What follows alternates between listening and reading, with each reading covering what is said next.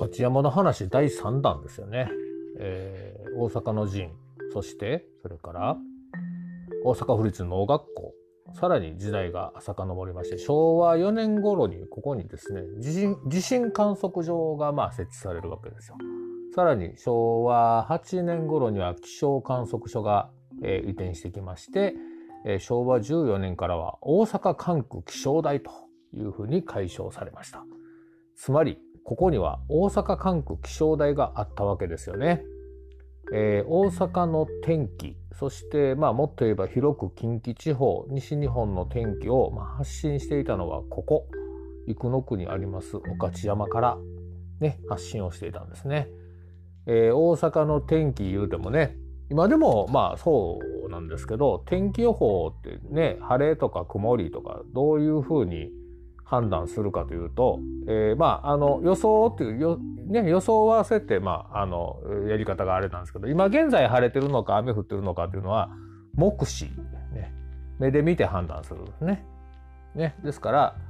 えー、大阪が今日晴れてるか晴れてないか曇ってるかなんやっていうのは、このね、御徒山の気象台があったところで、えー、気象台の観測所の人が空を見てですね、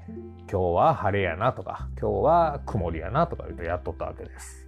ね、昭和43年まで、なんとね、ここには御徒山のところには気象台がありましたから、地元の方はね、まあ、私も地元なんですけど、気象台公園って呼ぶんですよね、今でもね。気象台があった公園だからですよね。で、まあ、あの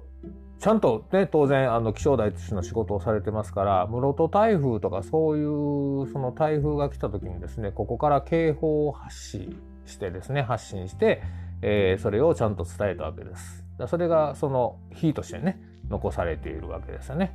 えー、今の公園の中に、えーと、ちゃんと石碑があって、大阪管区気象台、えー、跡ということで日が経っています。で、最後に面白い話。ここで働いてはった方がいてはるんですね。まあ、いわゆるその気象予報、ね、気象観測をしていた方が誰かというと、皆さん覚えてますかね？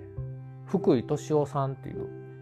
ね、方覚えてますか？あの、寒冷前線でごじゃりますって、